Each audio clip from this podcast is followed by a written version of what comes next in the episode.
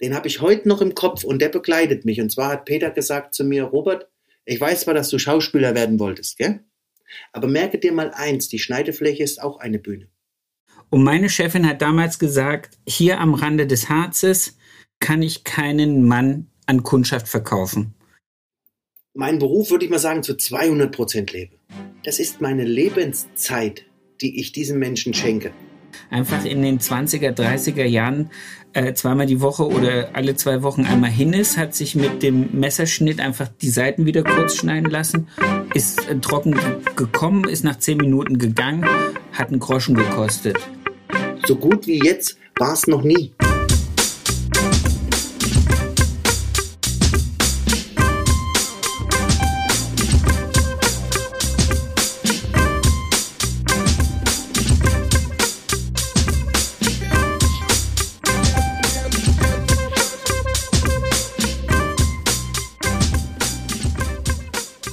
Erfolgsgeschichten mit Kamm und Schere. Heute zu Gast der wunderbare Robert Zimmermann. Wie ist dein Name? Robert Zimmermann. Wie lang bist du Friseur? Ich befinde mich im 18. Jahr. Im 18. Jahr. Angestellt oder selbstständig? Ja. Selbstständig. Alter deines Salons, eures Salons? Eure Salons, ja, weil es ja der meiner Frau ist und ich arbeite mit. Ähm, es sind jetzt seit 2013, also neun Jahre. Anzahl eurer Angestellten? Wir sind zusammen fünf. In welcher Stadt ist denn euer Laden? In Erfurt. In Erfurt. Das macht mich so glücklich. Hast du außer deinem Salon noch Hobbys? Ja, Sport. Also ich mache viel Sport. Ne? Ich habe mich eher so früher auf Triathlon spezialisiert. Also das heißt immer Laufen. Triathlon? Ja, ja. Ja, ja, hatte ich gemacht. Gestörter Mensch. Also ich war auch Sportschule. Nein, nicht gestörter Mensch. Das ist einfach, wenn man viel gibt, muss man sich ja auch immer mal was geben. Ne? Und das ist für mich halt der Sport. Also über Sport hole ich mir quasi so meine Zeit, auch die Zufriedenheit. Ne? Dann für mich das ist wichtig, auch für den Kopf kommen die besten Ideen. Das weißt du, glaube ich, selber, ja. auch wenn du keinen Sport machst. Du hast sicherlich auch irgendetwas. Ich habe ne? hab lange Toilettensession. okay. um den Kopf frei zu kriegen. Nein, Spaß. Sehr schön, sehr schön. Ähm, dann äh, frage ich mal jetzt eins ganz direkt von weg, weil das mir jetzt gerade direkt in den Kopf dazu gekommen ist. Hilft dir das, kreativ zu sein oder hilft dich das nur ähm, in der Balance zu halten? Der, der Sport. Beides, aber es ist gestaffelt. Also den Sport brauche ich, damit ich mich körperlich wohlfühle, damit im Kopf, sage ich mal, eine gewisse Klarheit herrscht. Ne? Also ja. mal Dampf ablassen und so. Und dadurch, dass ich anfange, mich wohlzufühlen, wenn ich richtig im Training bin, kommt auch meine Kreativität. Also du weißt ja, du musst ja zufrieden sein, du musst glücklich sein, damit du kreativ sein kannst. Also dein Hirn und dein Körper können ja nur im Einklang sein, wenn es dir gut geht, ne? Ja. Und wenn du dich körperlich schlecht fühlst, dann bist du auch im Kopf nicht kreativ. Also das gehört für mich ganz eng zusammen. Sehr schöne Antwort, finde ich toll. Weil ich mir jetzt gerade überlegt habe, Kreativität ist das eine. Fallen dir Frisuren beim Laufen ein? Das war jetzt so mein Gedanke, deswegen musste ich das jetzt fragen. Also beim, beim Laufen, Sebastian, das kann ich dir sagen, da denke ich eher über Abläufe nach. Ah. Also sprich jetzt, was jetzt Arbeitsabläufe angeht oder ähm, wo möchte ich nächstes Jahr, übernächstes Jahr sein? Ich denke über Technik nach, also solche Geschichten, wie kann ich etwas besser hinkriegen? Also das Laufen ist halt ziemlich frei. Ne? Ich höre viel Musik beim Laufen, ich höre da auch eher Soundtracks, muss ich gestehen, gell? Soundtracks? Weil, ja, weil ich finde, dass Film-Soundtracks ne, sind ja so gemacht, dass sie eine Emotion in dir auslösen können quasi. Ja. Und ich kann mir über Soundtracks quasi die Emotion suchen, die ich möchte. Ne? Weißt du, wie ich das meine? Ja, ich verstehe das total. Und ich bin gerade verblüfft, dass ich da selber noch nicht drauf gekommen bin, weil ich bin ein riesen Filmfan. Ich auch. Wenn ich jetzt zum Beispiel Texte schreiben muss, also emotionale Texte zum Beispiel für einen Post oder oder wenn ich einfach ein bisschen Klarheit über was kriegen möchte, ne, und ich muss etwas schreiben, dann suche ich mir immer das jeweilige Genre aus und in dem Moment läuft es. Das. ist wie so ein Fluss dann im Kopf, ne? Und das mache ich beim Laufen halt. Ich gehe mit meinen Hunden früh vor der Arbeit gegen sechs täglich. Und das ist so wiederkehrend. Das heißt, ich kann über ganz vieles nachdenken. Ich kann manche Sachen abschließen, abhaken und andere Sachen mir auf die Tagesordnung holen und halt überlegen, okay, wie möchte ich da rangehen. Ne? Ich denke aber auch ganz viel so im Alltag über menschliche Sachen halt nach. Also ich bin halt auch ein sehr emotionaler Mensch, ne? Und ich denke extrem auch darüber nach, wo sich alles hinentwickelt, auch in unserer Branche, ne? Möchte ich bei gewissen Sachen mitmachen? Möchte ich bei gewissen Sachen nicht mitmachen? Ne? Also, ja. Da kommen wir, glaube ich, gleich. Das ist wichtig. Äh, kommen wir, glaube ich, gleich noch ein bisschen mehr ausführlich dazu. Ähm, ist es eine gewisse Art Meditation? Weil das, was du, ja, also, weil das, was du sagst, Seelenheil. ja, erinnert mich genau an ja. Meditieren. Sehr ja, cool. Ja, also es ist meine Art. Das ist meine Art, um runterzukommen, um Klarheit zu kriegen. Sehr, sehr schön. So, jetzt die Frage, die eigentlich jetzt nach unserem kleinen Herzlich Willkommen als erstes käme, aber die haben wir jetzt heute abgekürzt. Wie bist du zum Friseur gekommen? Das ist, Sebastian, tatsächlich ein Zufall gewesen. Also, es ist wirklich ein Zufall. Weil es ist ja auch so, Darf ich dazu ein kleines Stück ausholen? Du darfst äh, ganze Runden laufen, wenn du willst, um mir das. Okay, nee, das mache ich nicht. Ich sitze ja ähm, ganz einfach. Ähm, ich bin jetzt 40 Jahre alt. Glückwunsch. Und du doch auch, gell? Sogar ein bisschen drüber. Sieht man gar nicht. Also, ähm, man sucht ja seinen Weg, sag ich mal, ne? Und man braucht, also man sagt immer so schön, manche brauchen das ganze Leben und schaffen es nie, ne? Und manche, die verstehen es und kriegen es dann relativ schnell hin und finden ihren Weg. Da kenne ich auch tolle Menschen, ne, mit denen ich viel zu tun habe. Bei mir ist es tatsächlich so, dass ich ein Träumer bin. Das heißt, ich war als Jugendlicher schon immer ein Träumer. Ich, äh, ja, ich komme gut in meiner eigenen Welt klar. Weißt du, was ich meine? Also, da geht's mir super und da kann mir auch keiner was. Und ich sehe die Welt teilweise halt echt mit anderen Augen als andere. Und führst du Selbstgespräche? Hatte, führst du im Kopf Selbstgespräche? Ja, ja, ja, ja. mein Leben. Aber äh, ich, ich mache es aber auch laut, gell? Also ich will ja wissen, wie das, wie das klingt. Also, also wichtig ist, ich hatte schon immer einen Film für Filme, Schauspielerei, ne? Hab quasi auch am Theater als Statist angefangen, habe mich dann ähm, beworben an der Schauspielschule, bin auch genommen worden bin dann aber, und das ist halt übelst geil, ne, wir müssen ja fast 20 Jahre zurückdenken, bin dann von der Bundeswehr eingezogen worden, musste dann meinen Test machen. Da weiß ich auch noch, ähm, da waren wir in Gotha. Ich weiß nicht, ob dir das was sagt. Gotha, sag mir was. Ich musste nach Mühlhausen. Ja, ja, da waren wir im Atrium auf dem Donnerstagabend, das weiß ich noch, ne, da gab es immer Doppeldecker, also zwei zum Preis für einen.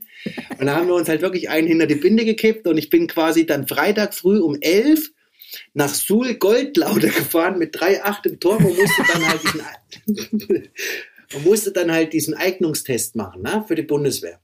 Hab dann zu meinem Erschrecken noch sehr gut abgeschnitten, bin nur T2 gemustert worden, weil ich ein bisschen zu klein war für T1. Das habe ich sehr übel genommen.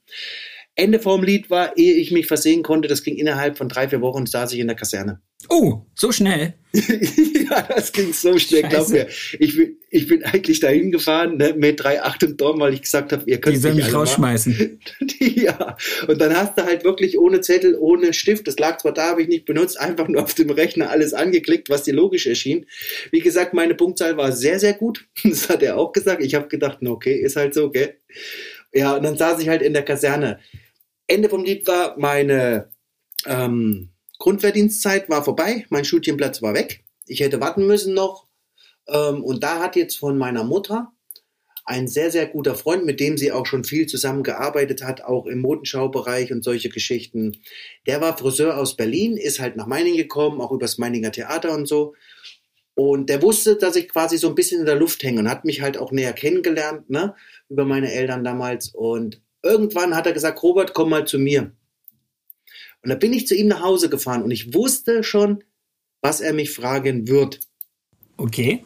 Das wusste ich, ne, weil das war, oder es ist ein sehr kreativer Mensch gewesen. Der war sehr, sehr seiner Zeit vor, voraus damals. Ne? Also der hat mit Aschtönen und sowas, wie wir jetzt gerade so krass machen, das hat er schon damals gemacht alles. Ne? Also der war wirklich sehr weit. Und, da und das in Meiningen oder in Berlin? Nee, nee, der war dann in Meiningen. Okay, wir müssen jetzt ganz kurz, wir müssen jetzt ganz kurz dazu sagen, weil das wird außer uns und den Meiningern keiner kennen. Das ist wirklich so ein mini kleines Kaff in Südthüringen, ja. irgendwie ja. zwischen Hessen und Bayern und eigentlich aber auch in Thüringen. Ja, das ist quasi von Thüringen nochmal die Mitte so. Und zum Schluss, ähm, ja, es ist eine, ein kleines, schönes Städtchen, was mit viel Kultur kommt, auch das Theater zum Beispiel. Ausschlaggebend war dann halt, ich saß bei ihm zu Hause dann, weiß ich noch, auf der Bank vor, vor seinem Haus. Wir haben erst so ein bisschen Smalltalk gemacht, ne? Weißt du, wie es, wie es läuft quasi. Und dann habe ich eigentlich nur darauf gewartet, dass er mich fragt. Und als er mich dann gefragt hat, habe ich so gedacht, so, boah, ich wusste, dass du mich fragst, aber ich war halt geplättet, ne? Weil natürlich ich als Friseur dachte ich so, habe ich noch nie dran gedacht. Und jetzt hat er aber einen Satz gesagt, und da muss ich auch gestehen, ähm, den habe ich heute noch im Kopf und der begleitet mich. Und zwar hat Peter gesagt zu mir, Robert, ich weiß zwar, dass du Schauspieler werden wolltest, gell? aber merke dir mal eins, die Schneidefläche ist auch eine Bühne. Und da kannst du entscheiden, was gemacht wird. Ne? Und du kannst dir sicher sein, dass dein Zuschauer, der Kunde, alles sieht. Der guckt dir zu. Also entfalte dich auf der neuen Bühne quasi der Salon Schneidefläche. Ne? Und da dachte ich so, oh ne, okay, ist gar nicht so doof. Also der hat da wirklich geile Dinger gebracht. Dann habe ich halt angefangen mit der Ausbildung. Es war halt auch erstmal komisch, ne? Ich weiß noch, wir haben äh, Loom neuen Laden bekommen damals, kennst du, gell? Ja. Und er hat gesagt, er würde gerne mal das Blau probieren und es wäre ja nur so ein leichter Schimmer, das werde ich nie vergessen. zwei Tage, quasi zwei Tage bevor ich in die Berufsschule bin, haben wir mir das Blau getestet. Ich sah wie ein Schlumpf aus, gell? Und jeder, der halt Elum kennt, weiß auch, das geht nicht raus. Also sprich, ich als Mann, erster Tag Berufsschule, hoch in vierten Stock, musste das quasi so vorstellen, rechts die Friseure, links die Kfz-Mechaniker, gell, und ich mit schlumpfblauen Haaren. Und hab noch ein blaues T-Shirt angezogen, weil ich mir damals eingeredet habe, dann fällt es nicht ganz so krass auf.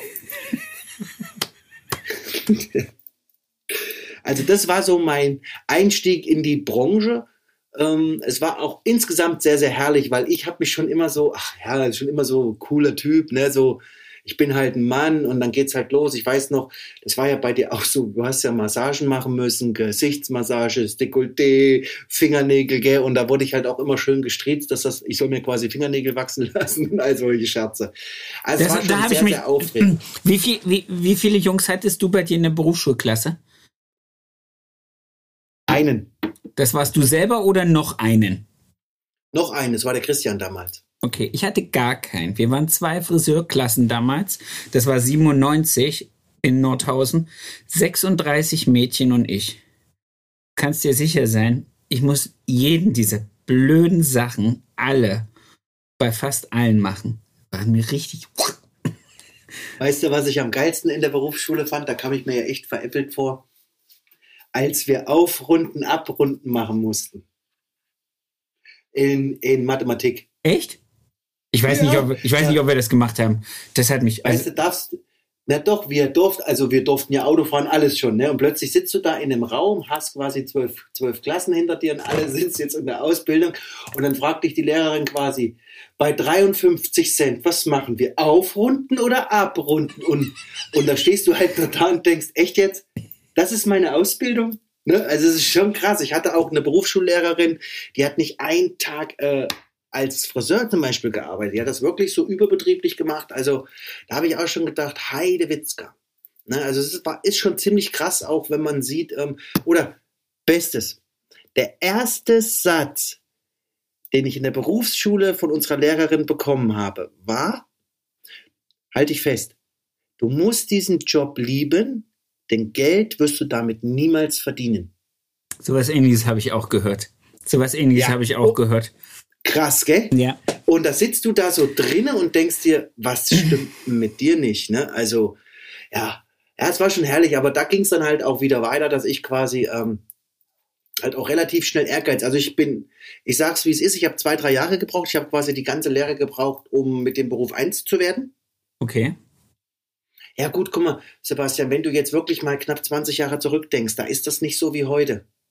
Also Na, ich bin also heute ich bin ich habe die drei Jahre Ausbildung gemacht und meine Chefin hat damals gesagt, hier am Rande des Harzes kann ich keinen Mann an Kundschaft verkaufen. Das kriege ich nicht verkauft. Und ich bin dann zu meiner jetzigen Frau nach Hannover Expo-Jahr gegangen, weil das wäre, das wäre bei uns im Harz noch schwieriger gewesen als bei euch in Meiningen. Ja, bei, bei uns war das halt komisch. Das ist so, ne, also was weiß ich. Wahrscheinlich hätte man mich damals mehr auf dem Bau gesehen, aber wenn ich immer gesagt habe, ich bin Friseur, Da bist du immer so in die Verteidigungsposition ja. ge ge gegangen, weil, weil du wusstest, du musst jetzt die Schultern hoch. Ne? Also ich sag, für einen Mann, und das habe ich auch immer gesagt, für einen Mann, der sich für den Beruf entscheidet, ist es extrem schwer, weil er hat diesen Druck, dass er auf einem gewissen, sage ich mal, Stand kommen muss. Der muss einen, also der muss einen gewissen Level haben. Du weißt, was ich meine? Ja. Du kannst nicht einfach nur 0815 als Mann sein in diesem Beruf. Das funktioniert nicht. Also wenn du dich für diesen Beruf entscheidest, da musst du 100 Prozent machen. Ne? Und dann musst du nach vorne, und das war auch so mein Ehrgeiz immer, auch schon in der Ausbildung. Ich wollte immer besser sein als die, die um mich drum herum sind. Und ich habe immer gehofft, dass ein besserer so spät wie möglich kommt. Weißt du, also das war so mein Antrieb, dass ich einen, der besser ist als ich, so spät wie möglich kennenlerne. Ne? Ja.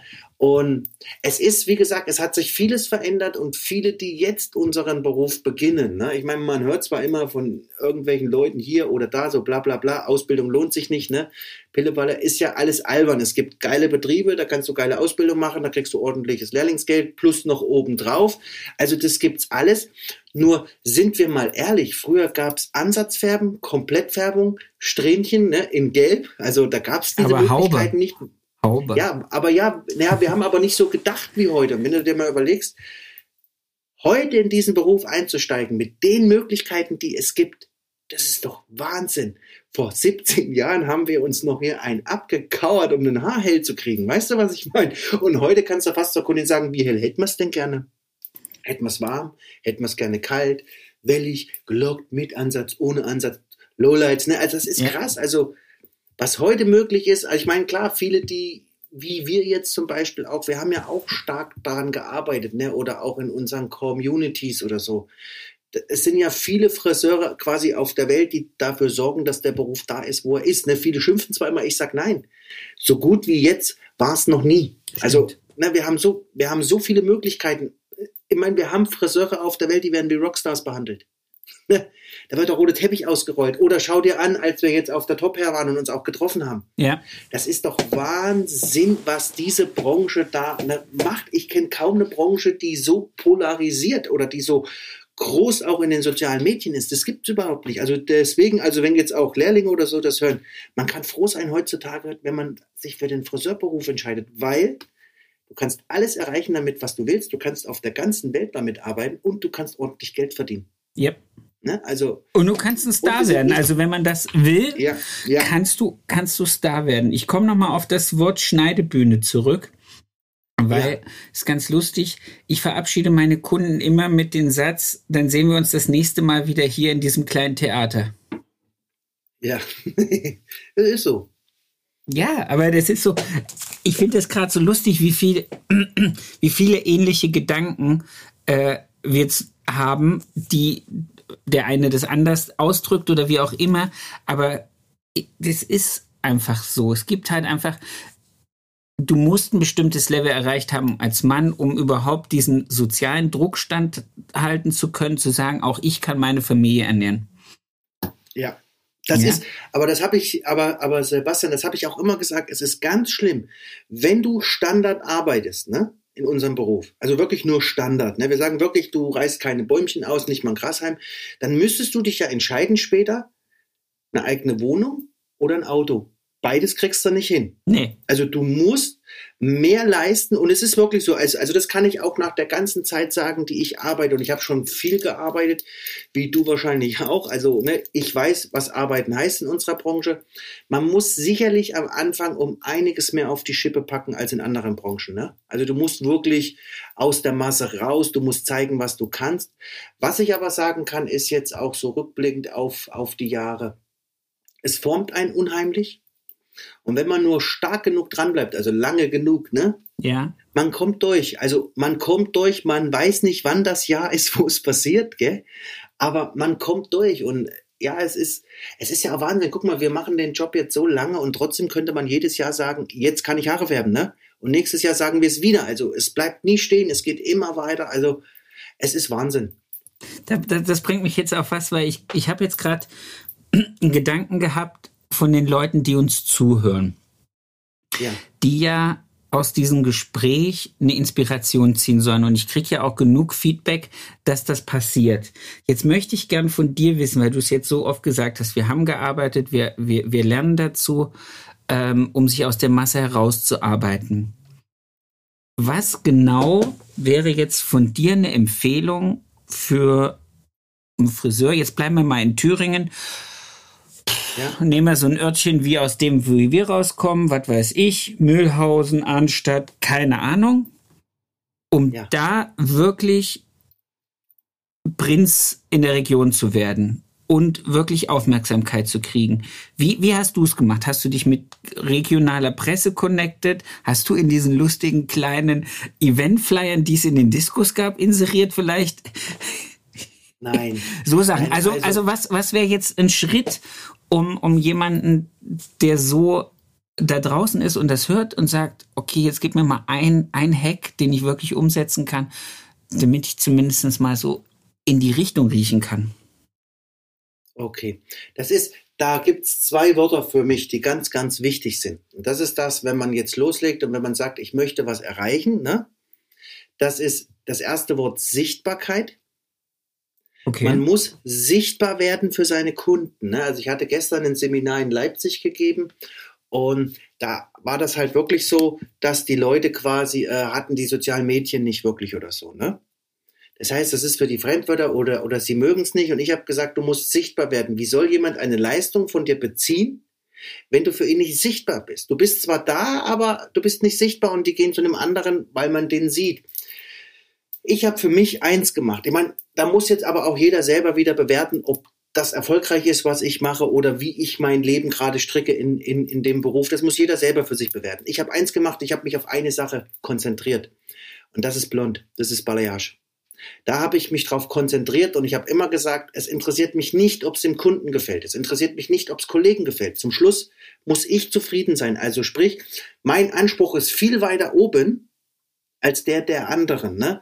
Und ich arbeite auf diesen Anspruch hin. Also ich orientiere mich eher zum Beispiel an den großartigen Friseuren auf der ganzen Welt. Also ich gucke lieber dem, der, der ganz, ganz oben ist, zu ja. ne, und will das Gleiche können und will da rankommen, will quasi Lösungen finden für Grenzen, die ich vielleicht in meinen Techniken habe. Aber ich ähm, und ich fokussiere mich halt seit Jahren nur auf dieses Blond-Thema. Also ich akzeptiere eine Grenze nicht. Ich sage immer, wenn es einer kann, dann ist es bewiesen, dass es geht. Ganz einfach. Wir haben den Weg noch nicht. Es ist einfach, es ist einfach. Wenn es einer kann, dann ist es bewiesen und dann können es auch andere. Und mein Tipp ist wirklich, nicht nach links und rechts schauen. Konzentriert euch auf das, was euch wirklich Spaß macht an der Arbeit. Macht das in Perfektion. Wirklich sucht euch die besten Tools dazu. Arbeitet mit den besten Produkten. Also entscheidet euch für irgendeinen Brand, was auch immer. Aber macht eine Sache richtig und nicht alles auf einmal. Man muss nicht alles können. Man kann auch im Laden jemanden haben, der bietet eine Leistung an, die man selber nicht macht. Aber wenn jetzt zu mir jemand kommt, dann weiß er, er kriegt Balayage blond. Das ist das, wo ich mich drauf spezialisiere. Natürlich auch mit braun Balayage. Ich kann auch alles andere. Ich bin, denke ich, auch sehr, sehr gut im Haarschneiden. Ne? Also, das Kriegst du auch eine Ansatzfarbe hin? Dann lasse ich mir helfen. Nein. Dafür habe ich auszubilden. Ja, wichtig ist doch einfach nur, ich habe meinen Tag so gestrickt, dass er mir Spaß macht. Das heißt, ich mache ja nur noch Arbeiten, die ich gerne mache. Alles, was ich nicht gerne mache, habe ich rausgeworfen jetzt für mich als Person über die Jahre und konzentriere mich wirklich nur noch auf das, was mir Spaß macht und was mich weiterbringt. Und für mich ist halt persönlich sehr wichtig, tolle Arbeiten zu machen mit teilweise sehr großen Veränderungen, dass ich die auch fotografieren, dass ich die filmen kann, solche Geschichten, weil das ist für mich natürlich Marketing, das ist Werbung, ne? Und da möchte ich jetzt nicht eine Ansatzfarbe und einen Kurzhaarschnitt machen, weil das zu vermarkten ist ziemlich schwer und ähm, ja, das hebt sich nicht ab, weil das zweite Wort, was ich geben würde, also das erste war Sichtbarkeit und das zweite ist anders. Du musst gar nicht besser sein als deine Kollegen. Du musst anders sein als deine Kollegen. Du musst etwas so machen, wie es andere nicht machen. Weißt du, was ich damit sagen ja. will? Weil wenn du genauso gut bist wie ein anderer, dann bist du immer wieder austauschbar. äh, bist du austauschbar, du bist ersetzbar, ne? Weil woran wirst du gemessen? Du wirst dann an einem Preis gemessen vielleicht, du yeah. wirst an der Kilometerentfernung gemessen, aber du wirst nicht an dem gemessen, was du machst. Und wenn du Techniken verwendest, die du selber kreiert hast, also wenn du etwas machst, was deine Handschrift hat, dann ist das anders und dann wirst du dafür auch einen Kundenkreis kriegen, der das möchte. Also das ist für mich halt immer ganz, ganz wichtig, nicht dieses ganze Mainstream zu machen. Guck mal, bei mir sieht man ja in den Videos auch immer, ich arbeite extrem mit Watte, ich arbeite mit Folie, wo mich die Leute immer fragen, oh, warum machst du das, warum machst du jenes? Weil ich für mich rausgefunden habe, wie ich zwar über mehr Aufwand ans bessere Bild komme. Also ich scheue keinen Aufwand, ich gehe keine Abkürzungen mehr. Ne? Und deswegen ja. sind diese zwei Worte für mich Sichtbarkeit und anders extrem wichtig. Und dann funktioniert das auch. Man muss allem Zeit geben, kontinuierlich arbeiten. Ich sage wirklich, halte das Handy drauf, Kamera, Foto, Video und dann läuft das. Ich meine zwar nicht von heute auf morgen, aber zum Schluss, du, du spezialisierst dich auf deine Art und Weise. Ich sage zum Beispiel immer, ähm, wenn ich jetzt zum Beispiel mit einem neuen Mitarbeiter oder wenn ich in Seminaren bin und ich stelle dann immer diese Frage, die, die stelle ich jetzt dir mal, Sebastian, als, okay. äh, als Freund, sage ich mal, und auch als Friseur. Du hast zwei Friseure vor dir. Also du bist jetzt der Kunde. Du hast zwei Friseure vor dir, die identisch sind in allem. Das heißt Fachlichkeit, die sind in allem gleich. Preislich, alles.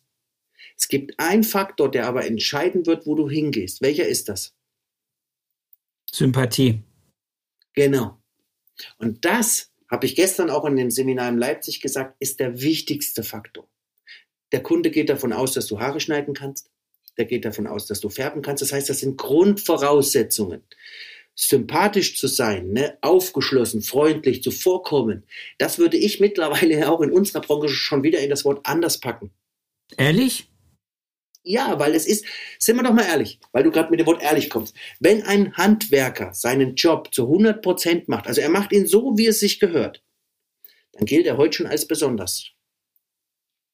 Okay. Das merke ich immer, wenn, wenn ein Friseur jetzt zum Beispiel seinen Job so macht, wie es sich gehört. Das heißt, er unterhält den Kunden gut, er bedient ihn ne, mit drumherum Service, er macht seine Dienstleistung toll, alles ist perfekt.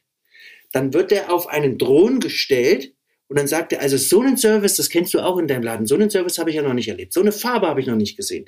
Oder das, das, das habe ich ja noch nie gesehen. Das ist doch Wahnsinn, was ihr da macht. Und was sagt dann jeder normale Handwerker?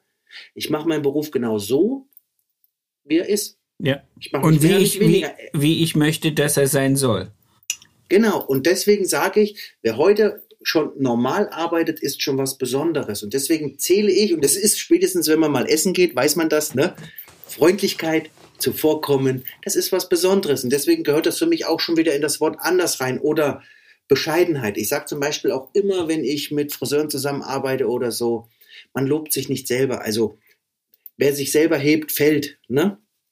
Man, okay. Da bin ich schlecht. Ich ja, ja, ja, weiß ich, aber ich bin, ich bin ein bisschen selbstverliebt. Ich mache das gerne. Ich sag gerne, das dass ich, ich, dass ich der nee, Tollste bin. Echt nicht? Nee, das mache ich nicht. Aus dem einfachen Grund, weil ich weiß, also es kann jetzt aber auch sein, da ich ja wirklich in der Balayage-Sparte sehr stark drinne stecke für mich, ne? Und ich weiß, was es für geile Friseure auf der Welt gibt, dass ich auch weiß, neben wem ich auf, sag ich mal, auf der Stufe stehen möchte, ne? Und ich weiß halt, wie dünn die Luft da oben ist. Und ich weiß ja, ob ich 100% geschafft habe oder nicht. Weißt du, was ich meine? Das ist auch, wenn ich für L'Oreal arbeite und die sagen, oh, das sieht ja super aus, Robert, und freu dich doch mal. Ich sage dann immer, ich freue mich. Dann ganz kurz, wenn wir es nach Hause gefahren haben. Das heißt, die haben die Modelle geil gemacht, wir haben die Show gut gewuppt.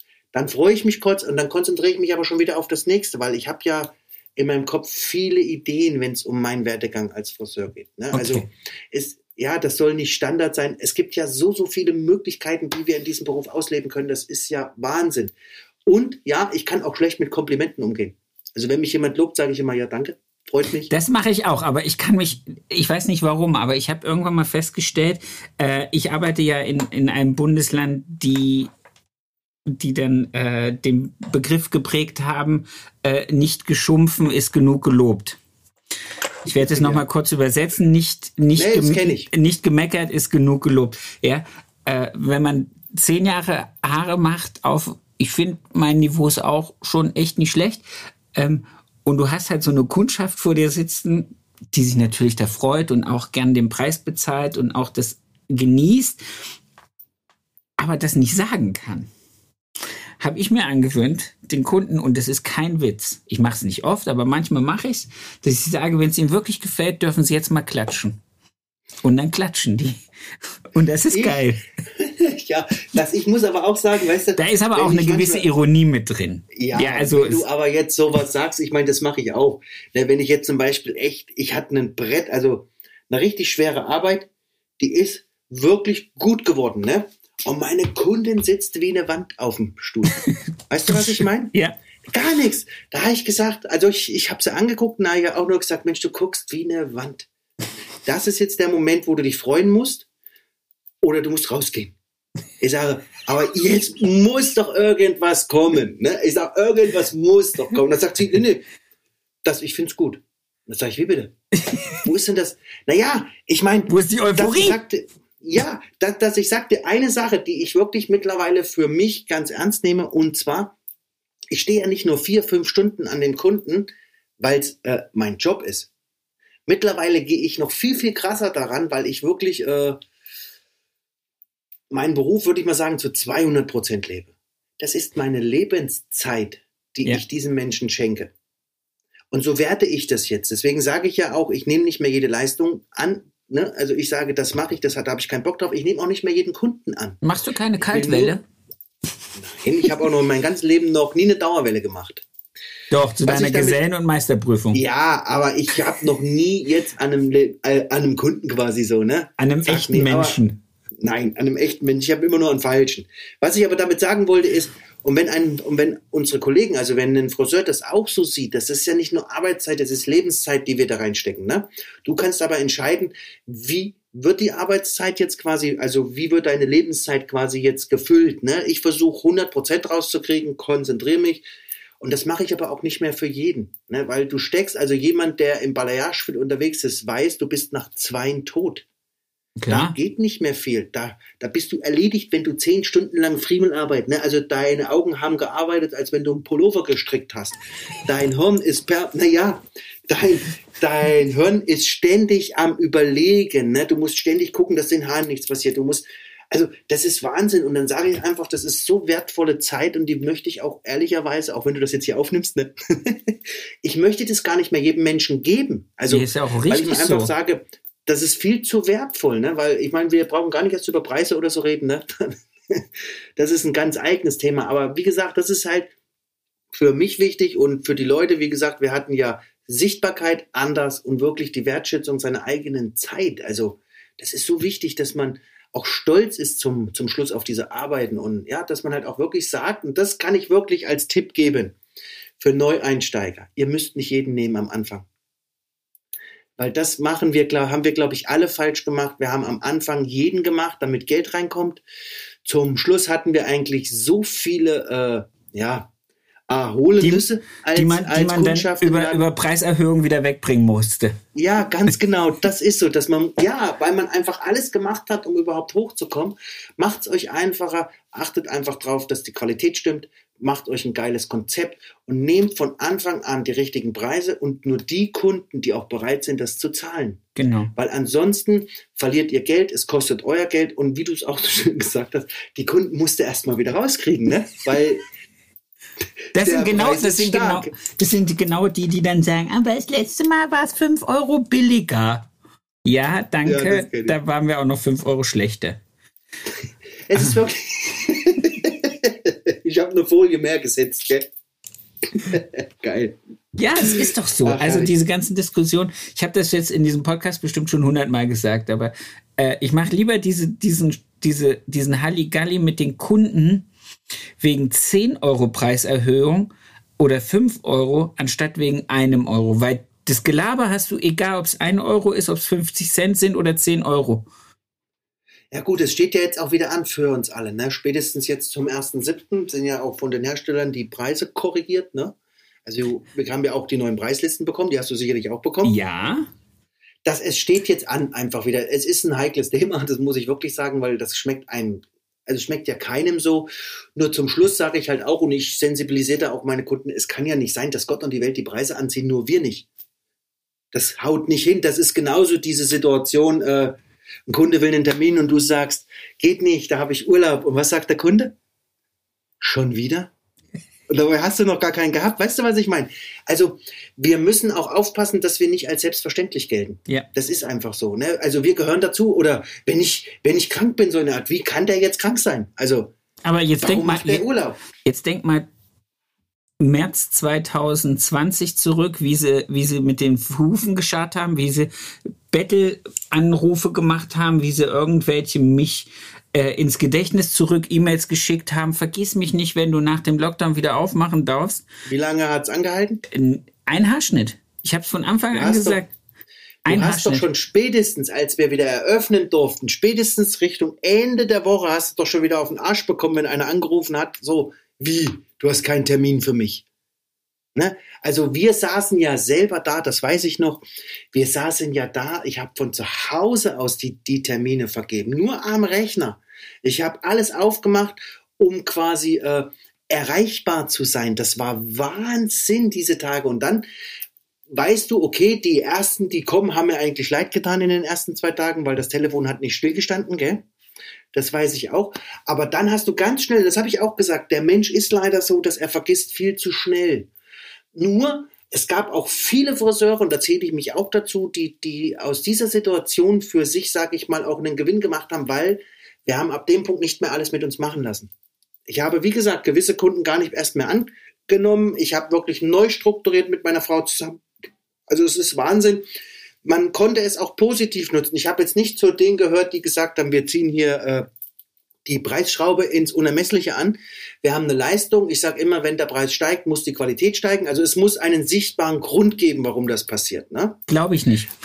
Da gehe ich nicht ganz mit Komfort. Ich weiß, das sagen alle in unserer Branche, um ihren Kunden ein Argument dafür zu geben, dass sie den Preis, nein, nein, die, die Preissteigerung mit ich meine auch die Situation, die wir jetzt erleben, also wo uns, wo wir auch gezwungen werden anzuziehen aufgrund der Inflation, aufgrund der steigenden Preise.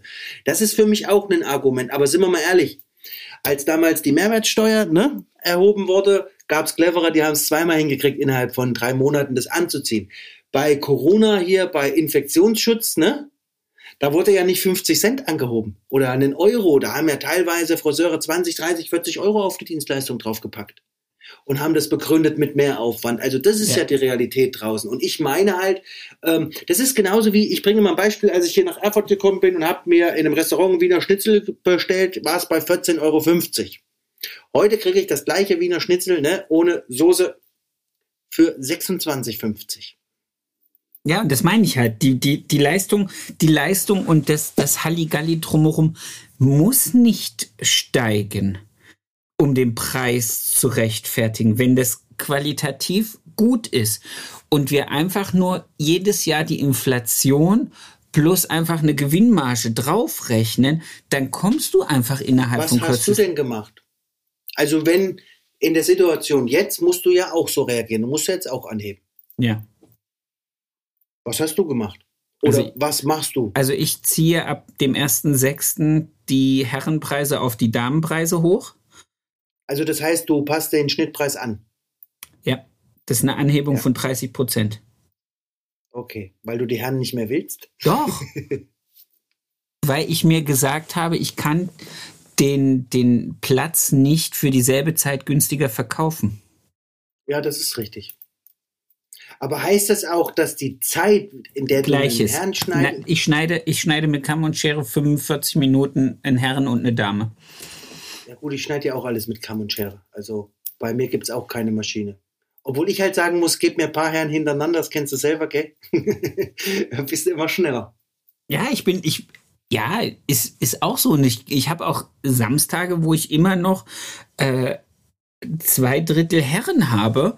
Und auch gerade aus dem Grund habe ich mir das gedacht, dass ich denke, Leute, ich nehme mich nehme für euch wirklich eine Dreiviertelstunde Zeit. Wir haben gute Gespräche, wir haben Mehrwert geschaffen auf dem Kopf und in der Seele. Eure Frauen zahlen das auch. Warum sollt ihr es nicht zahlen? Ich finde den Ansatz gut. Also, ne, du hast ja immer so, weil du wirst ja auch immer gefragt, warum gibt es da Unterschiede? Ne? Da sage ich immer, sorry, als das, als das beschlossen worden ist, war ich noch nicht mal auf der Welt.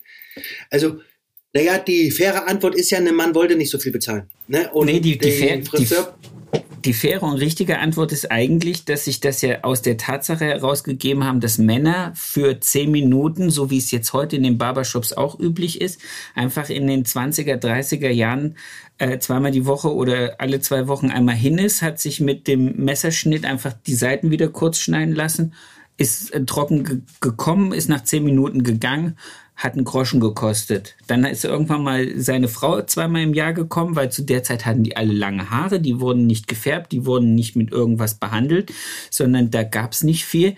Dann wurden die einmal geschnitten im Jahr und da hatte ich schon eine Mark bezahlt. Daher kommt das. Weil Papa kam nämlich in dem Jahr zehnmal und hat die Mark bezahlt und Mama kam einmal und hat die Mark bezahlt. Daher kommt das. Ist trotzdem eine schöne Milchmädchenrechnung, gell? Natürlich. Sag ich auch immer, wenn dann, wenn dann immer Männer sagen, ja, ich komme doch aber alle zwei Wochen, dann sage ich da auch, wann ist der gleiche? Oder wenn eine zum Ansatzfärben alle drei Wochen kommt, weil sie das Weiß nicht sehen kann. Jetzt als Beispiel. Ja. Ist ja der gleiche Zeitraum, ist ja alles dasselbe. Also ich gehe da voll mit dir mit. Das, ich habe aber, muss ich auch gestehen, schon äh, viel, viel früher, weil ich halt mich im Darmfach viel wohler fühle. Ne? Ich habe zwar das Barberfach auch richtig äh, auf der Bühne ausgelebt und alles, nur ich fühle mich in dem kreativeren, im Balayage-Bereich jetzt wohl, obwohl ich auch heidensten Respekt vor Barbern habe. Also wer es richtig kann, sage ich mal, gell, ist das für mich Kunst. Das ja. ist wirklich Kunst. Das ist dann auch was. Dann darfst du von früh bis abends nichts anderes machen. Da geht es um Millimeter. Das ist ganz hohe Kunst. Ich finde auch ganz hohe Kunst muss extrem gut bezahlt werden. Da das bei uns nicht so möglich ist, habe ich für mich einfach entschieden, ich biete es nicht so an. Weil wenn ich es mache, würde ich es wieder richtig machen wollen, weißt du? Also da kriegt der Mann auch sein Drumherum und alles. Und dann habe ich halt auch diese 45 Minuten. Nur für mich würden dann diese 45 Minuten irgendwo zwischen, ja, Minimum 60, 70 Euro müssten die stattfinden. Ja, klar. Alles andere ist Irrsinn. Da wirst du wahrscheinlich ja. in Erfurt gesteinigt, direkt an der Domplatte. Naja, man hat ja immer gesagt, wenn man etwas nicht machen will, muss man den Preis nur so hochziehen, dass es keiner bezahlt, gell? Und wenn es einer bezahlt, du hast zumindest hast es auf der Preiskarte stehen. So hatte das mein Ausbilder, also mein Meister damals immer mit der Dauerwelle gemacht. Also. Er hat einen Preis dahinter gepackt, dass es keiner wollte, aber es stand drauf. Ja. Ja, nee, also ich mag, ich mag meine Herren und ich, ich äh, weiß auch, dass ich äh, einen Teil leider verliere. Das ist aber klar gewesen. Aber es wird auch ein großer Teil bleiben. Und das, das macht mich einfach froh, weil das zeigt mir einfach, okay, das, was ich mache, ist über den Haarschnitt hinaus einfach auch ein Mehrwert und den sind sie bereit zu zahlen. Nee, das, ich finde es gut. Also, es muss ja für alle weitergehen. Ne? Ich sage ja selber auch immer zu meinen Mitarbeitern und so, wir müssen ja auf so vieles achten. Es bringt nichts, wenn der Kunde zum Schluss glücklich ist und wir sind pleite.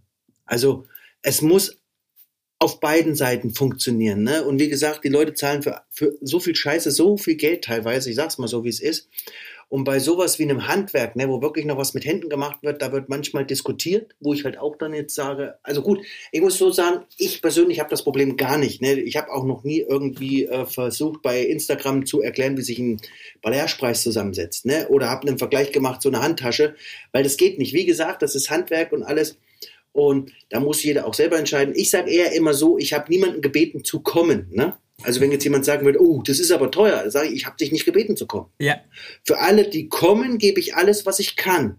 Ich, ich habe mal zu einer Kundin auch so gesagt, weil die war echt doof. Und dann habe ich auch gesagt, ich, ich gebe mein Bestes. Besser werde ich nicht. Wenn du der Meinung bist, es gibt jemanden, der es besser kann, dann geh dahin.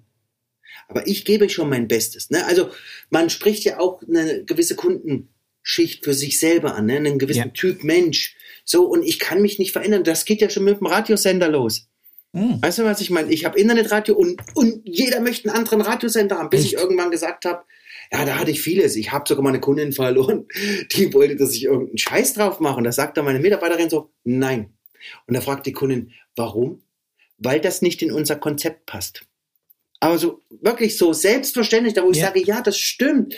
Unser Konzept ist so, so und so aufgebaut. Da hat jetzt kein Heimatcenter was drinnen zu suchen. Ne? Also, aber, aber jetzt überleg doch mal, wie, da geht's doch schon los, dass man jemanden über den Radiosender, also ich, oh, kannst du es ein bisschen leiser machen, da wo ich mir dann auch sage, oder, oder wir hatten da ein bisschen umgebaut, da sagt die eine Kunde, oh, ich glaube, irgendwann passe ich gar nicht mehr hier rein, weil es wird, es wird zu modern. Dann denke ich mir, ja, aber wir verbringen unseren ganzen Tag hier.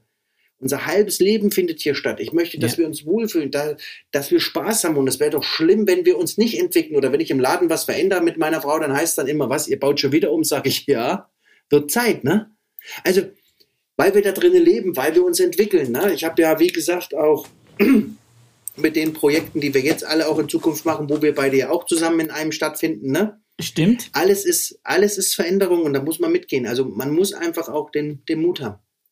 Jetzt lass uns mal, weil wir einfach wüst reden, äh, wie kam es nach Erfurt?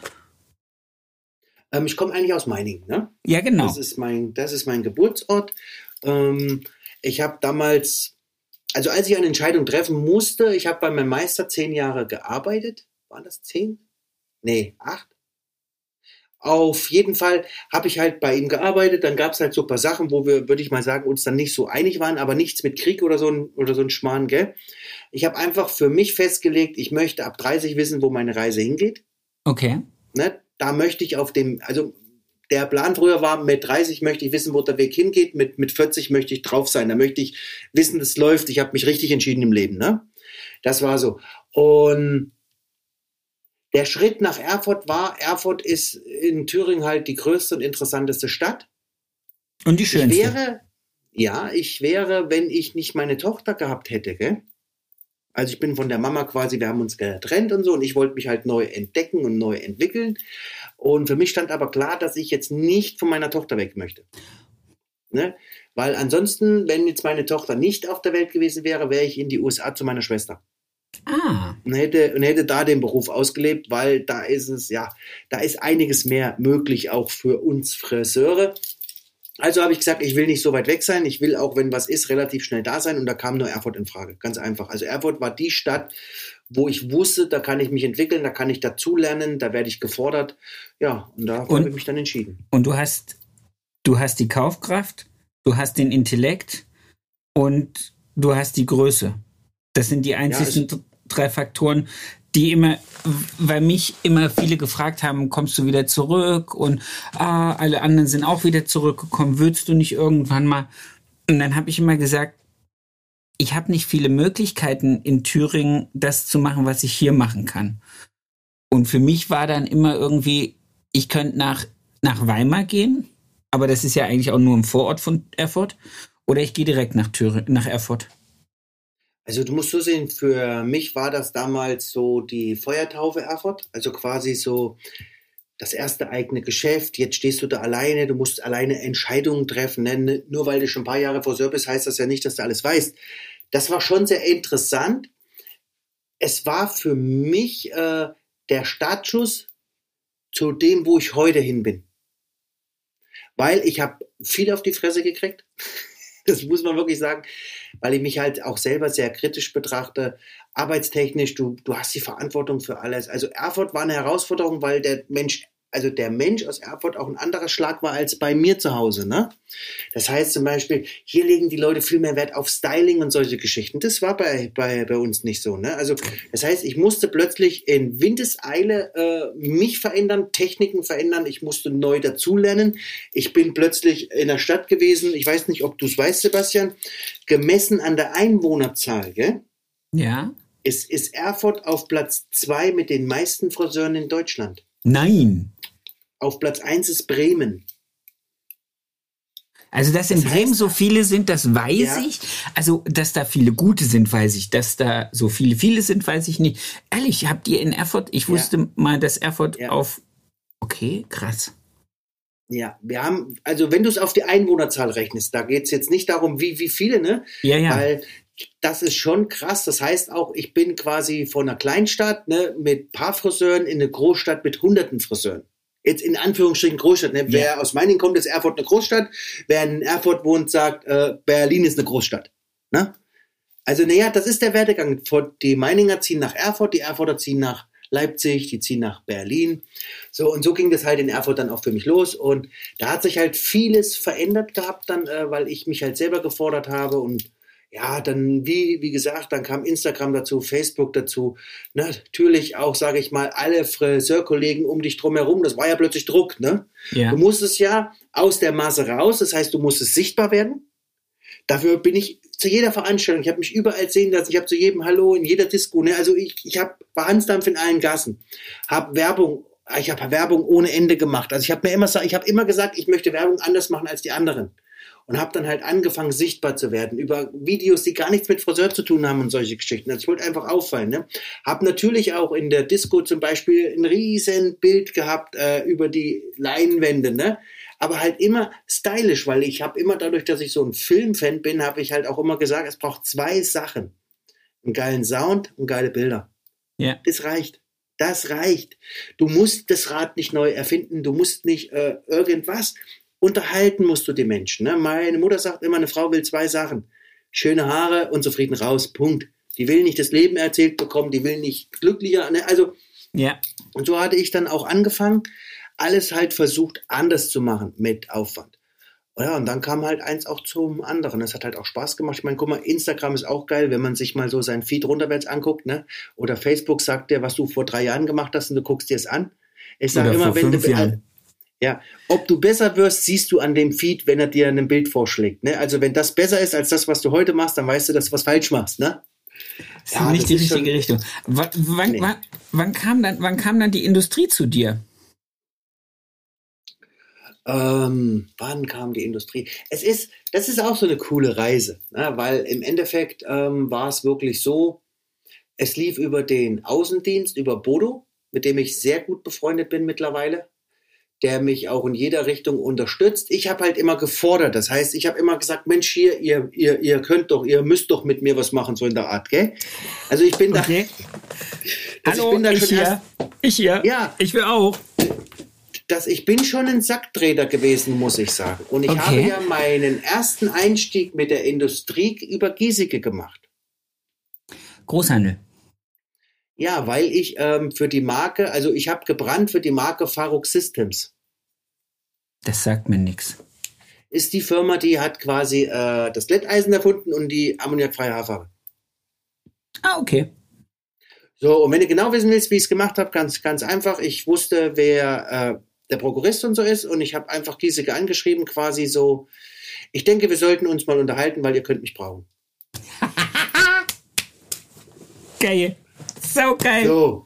So, also jetzt für alle, die da draußen irgendwie zur Industrie wollen, schreibt euren Großhändler. Nein, man muss sagen, ähm, Giesecke, also der, der Herr Rumpfkeil, die sind ja Markendistributeure, die haben sich ja, ja auch verwandelt. Ne? Und Faruk Systems, da ist halt Giesecke der Ansprechpartner, weil der die Marke nur vertreiben darf. Ne? Quasi, die haben halt, ja, die, die sind das Oberhaupt, was das angeht. Also habe ich dann einfach mal meinen Mut zusammengenommen, habe das gemacht habe mich bei Giesecke jahrelang auch sehr wohl gefühlt, muss ich gestehen. Also man lernt ja dann schon mal so auf der Bühne, ne, so unter Druck und all solchen Geschichten, auch wenn es um Models geht. Das war schon alles ziemlich cool. Und natürlich muss man es halt auch so sehen, für äh, ein Unternehmen wie Giesecke ist irgendwann auch Schluss. Das heißt, die sind nicht wie große Brands, die weltweit agieren. Ne? Da, da sind sie ja auch sehr, sehr fair. Und ich habe dann wirklich ähm, so eine ähnliche Sache wie bei Giesecke dann auch äh, mit anderen, also mit L'Oreal gemacht, ne? Aber das erzähle ich nicht. es war ich, ich werde so, die Kerstin fragen, was du gemacht ja, hast. Kannst du machen. Aber das weiß ich, glaube ich, gar nicht. Da, dafür müsstest du Nico fragen. Ah, okay. Ne?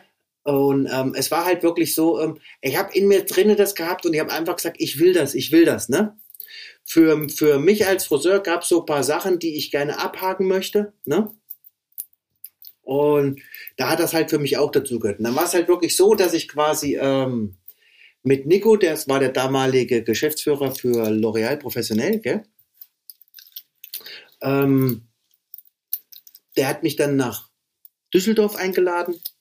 Und ich muss aber auch sagen, ich habe die ganze Zeit immer, das war mir halt wichtig, ich habe mit Faruk Systems quasi offen drüber gesprochen mit allen. Ich habe ihnen halt gesagt, was ich jetzt vorhabe und so, weil ich halt denke, ähm, dass wir Artists in Deutschland von Faruk Systems nicht genug supported werden. Also ich habe auf, auf den Punkt, ich habe gesagt, jeder Arsch in Amerika wird hier supported, ne? Kriegt Unterstützung, alles Mögliche, kriegt die Bühne, aber wir, die quasi euren Support machen, also quasi wir haben diesen Mehrwert, wir haben die Beiträge gemacht, wir haben Fotos, Videos, ne, die ständig verwendet wurden. Also wir haben quasi dafür gesorgt, dass es dass in Deutschland Präsenz, bekannt wird. Ja, Und es war, weiß ich auch, für Farok ganz schlimm, als ich gegangen bin. Jetzt ist ja auch jemand anderes noch gegangen, weil wir haben die Marke halt gelebt und wir haben sie sichtbar gemacht. Ne? Aber ich fand, es wurde über den großen Teich her nicht gewürdigt. Hm. Und da habe ich einfach gesagt, ich glaube, mit dem Brand komme ich nicht so vorwärts, wie ich mir das wünsche. Dann lief das mit L'Oreal, dann bin ich nach Düsseldorf gefahren, da saß dann Nico, da saß dann Markus Bühnel, der Education-Chef, ne? Und dann noch ähm, Benedikt, der ist im Vertrieb tätig. Okay. Und dann kam ich da schon, da kam ich da schon rein, es war halt cool, die holen dich unten ab, du denkst so, wow, dann fährst du so ganz hoch, da zeigen sie dir erstmal das ganze L'Oreal-Gebäude mit dem Fitnessraum und allem, Geld, die Cafeteria. Warst, du, warst du in dem L1 oder war das noch in dem alten? Nee, das war in dem neuen. Das war schon in dem neuen. No, und dann sind wir quasi, was? Warst du, warst du mal in dem alten? Nein. Hast du das nicht gesehen? Schade, da hast Nein. du was verpasst. Da, also da habe ich immer gedacht, die haben unten Gesichtsscanner, weil wenn du da in die Cafeteria gekommen bist, das ist aber dort auch so. Das ist so obszön. Also wie kann man nur so viele attraktive Menschen in einem Unternehmen eingestellt ich haben? Ich habe einfach immer nur gesagt, da bin ich froh, dass ich Akteur bin und nicht für euch arbeite.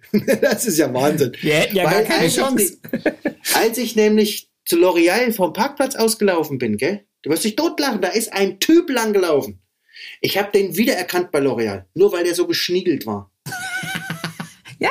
In der ganzen Masse, in diesem vollen Essenssaal habe ich den wiedererkannt und sagt, Alter, das ist doch abartig.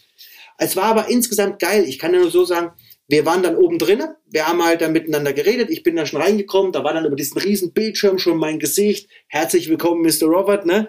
Und da dachte ich so, alter Schwede. Und das Faszinierende für mich war, das habe ich ja ganz am Anfang gesagt, man ist ja immer so auf der Reise, auf der Suche, ne? wo yeah. soll es hingehen? Ich mache es ganz kurz. In diesem Gespräch haben wir über vieles gesprochen. Ich habe mich ins Auto gesetzt, habe meine Frau angerufen und habe gesagt, Schatz, ich glaube, ich war im falschen Lager. Weil die haben mir von, also von Analysen ne, und auch von Umfragen, die haben mir einfach aus der Seele gesprochen. Das heißt, da ist das Riesenthema Balayage, da ist das Riesenthema Natürlichkeit, ne? Nachhaltigkeit, solche Geschichten. Also da kommt ja immer mehr. Und dann kam natürlich noch ein Punkt, da war ich halt geflasht. Ja, Robert, wir haben mit dir etwas vor.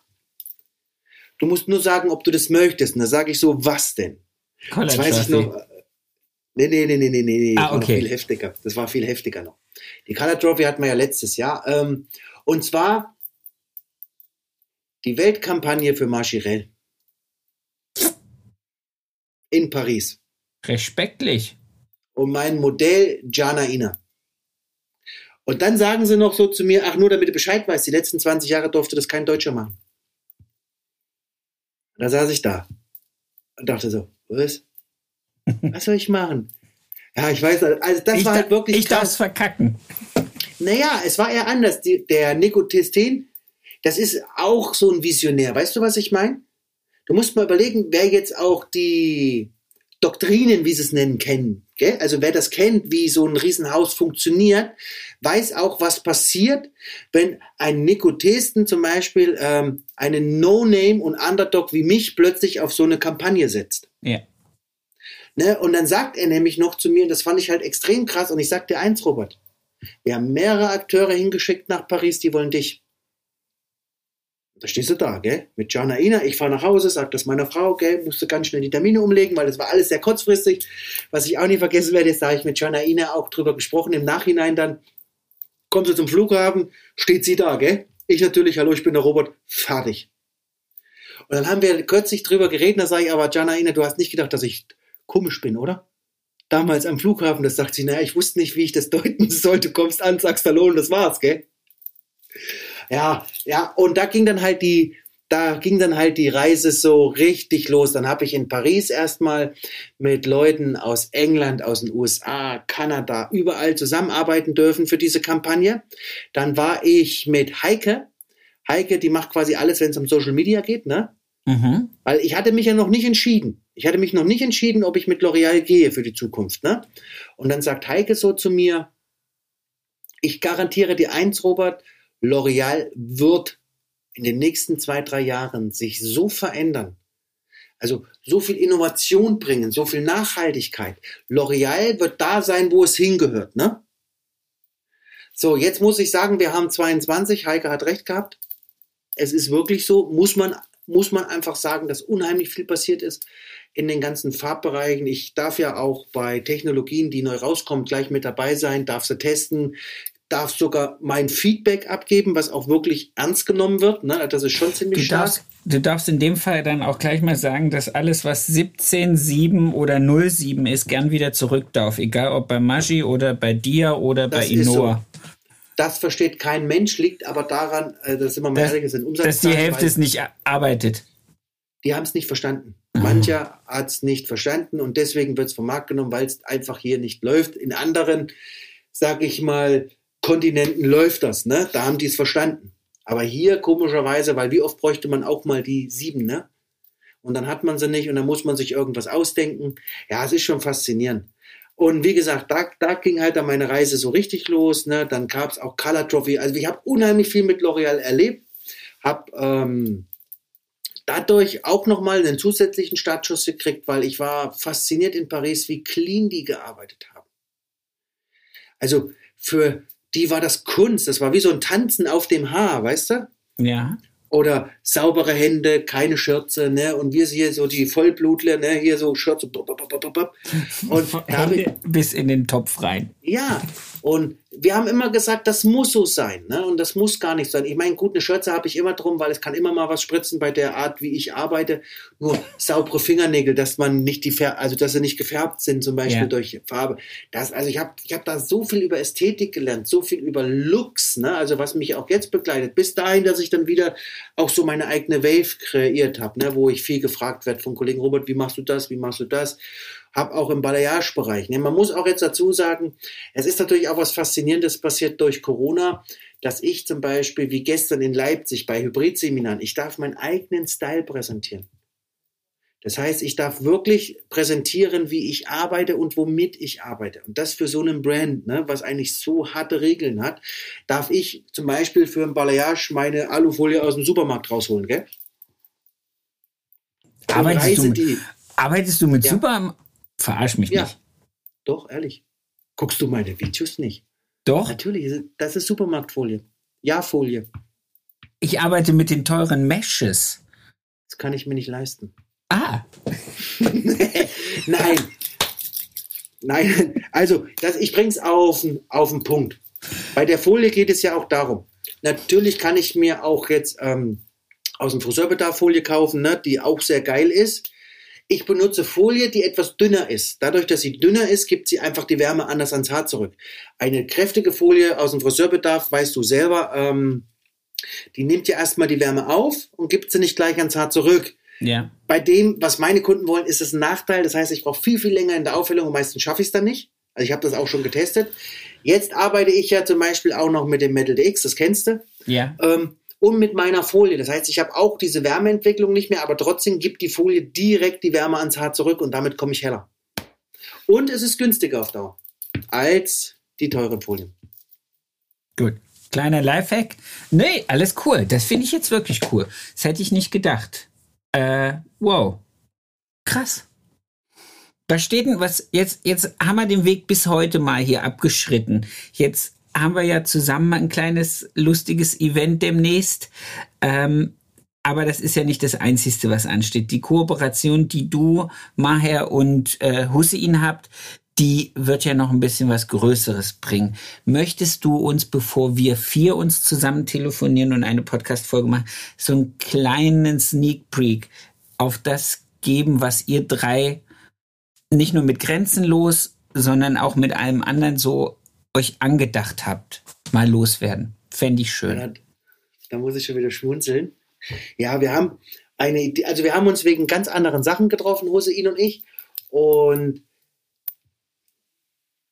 ich denke, einige haben das in sich und wollen unbedingt auch das machen, wie wir jetzt bei Grenzenlos, ne? dass, ähm, dass Friseure miteinander arbeiten, dass man wirklich auch aufeinander aufpasst, dass man sich unterstützt, dass man miteinander wächst. Das Schwierige daran ist, es scheitert meistens immer an den Personen selber.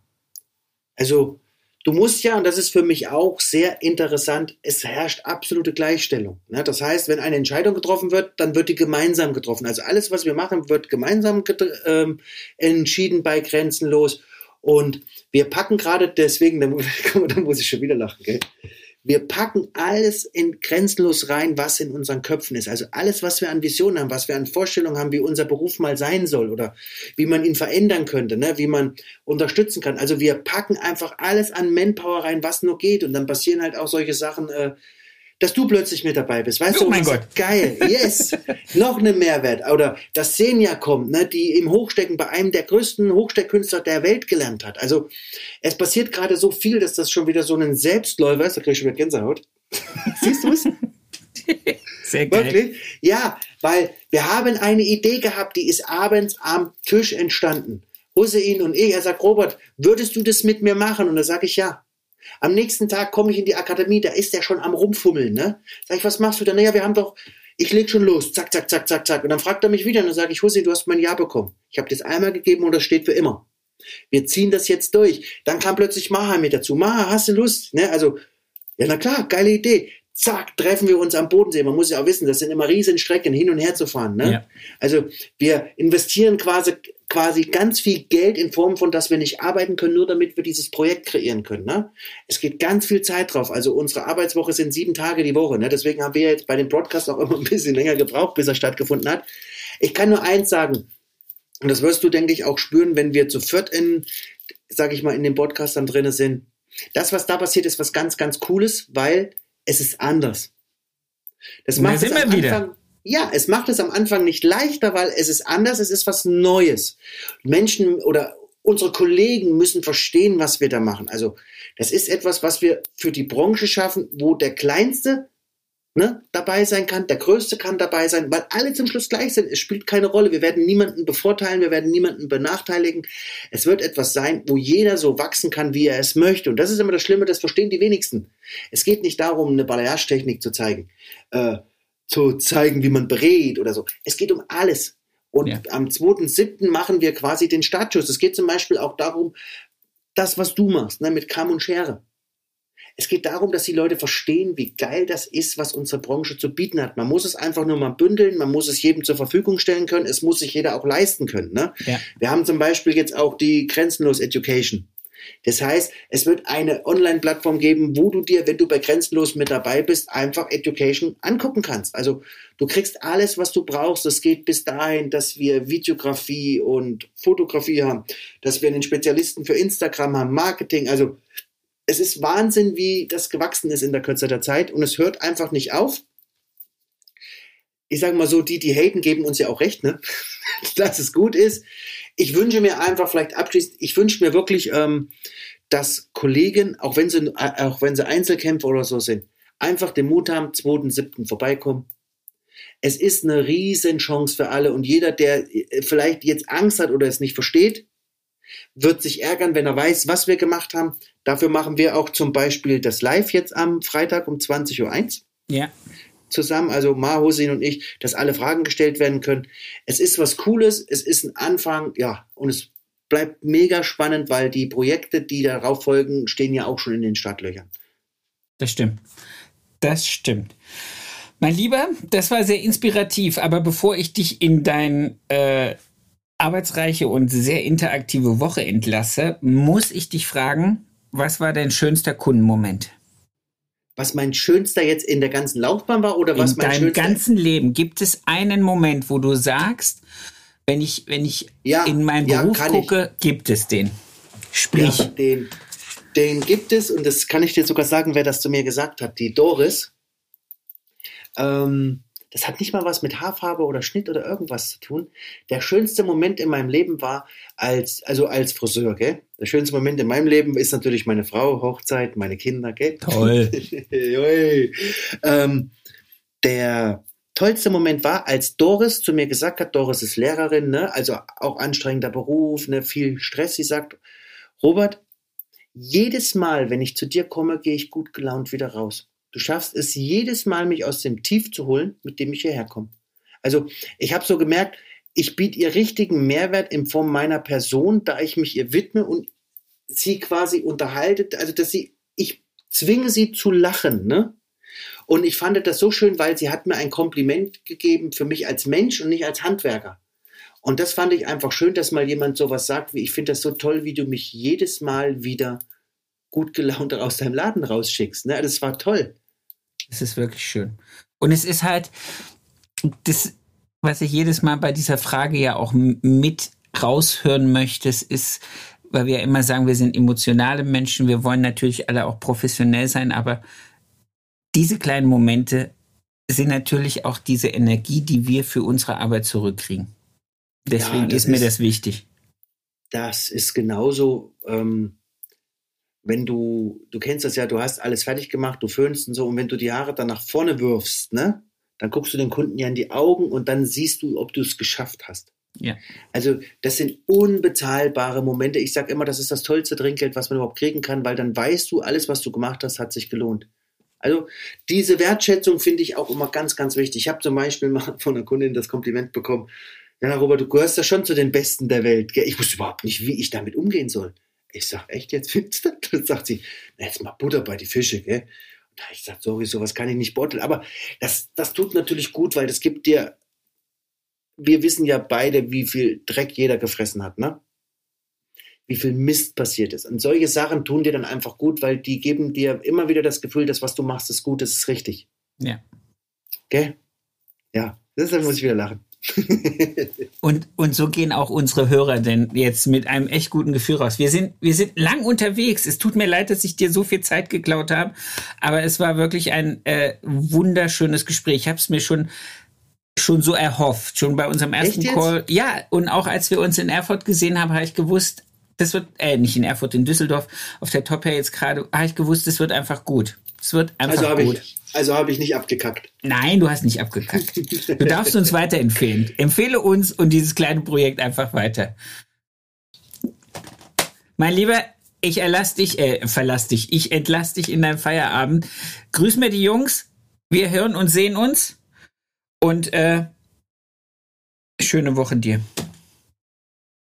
Das war's schon wieder mit dieser Folge. Ich wünsche euch ganz viel Spaß. Ich hoffe, ihr könntet alle etwas für euch rausnehmen.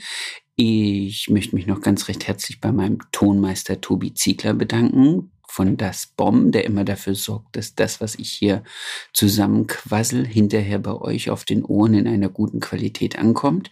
Vielen lieben Dank dafür. Für mehr Infos, für äh, noch mehr Input zur Folge, guckt einfach in den Show Notes. Da ist alles verlinkt, was zum jeweiligen Gast ganz interessant ist. Ich wünsche euch eine erfolgreiche Woche und bis zur nächsten Folge. Euer Sebastian.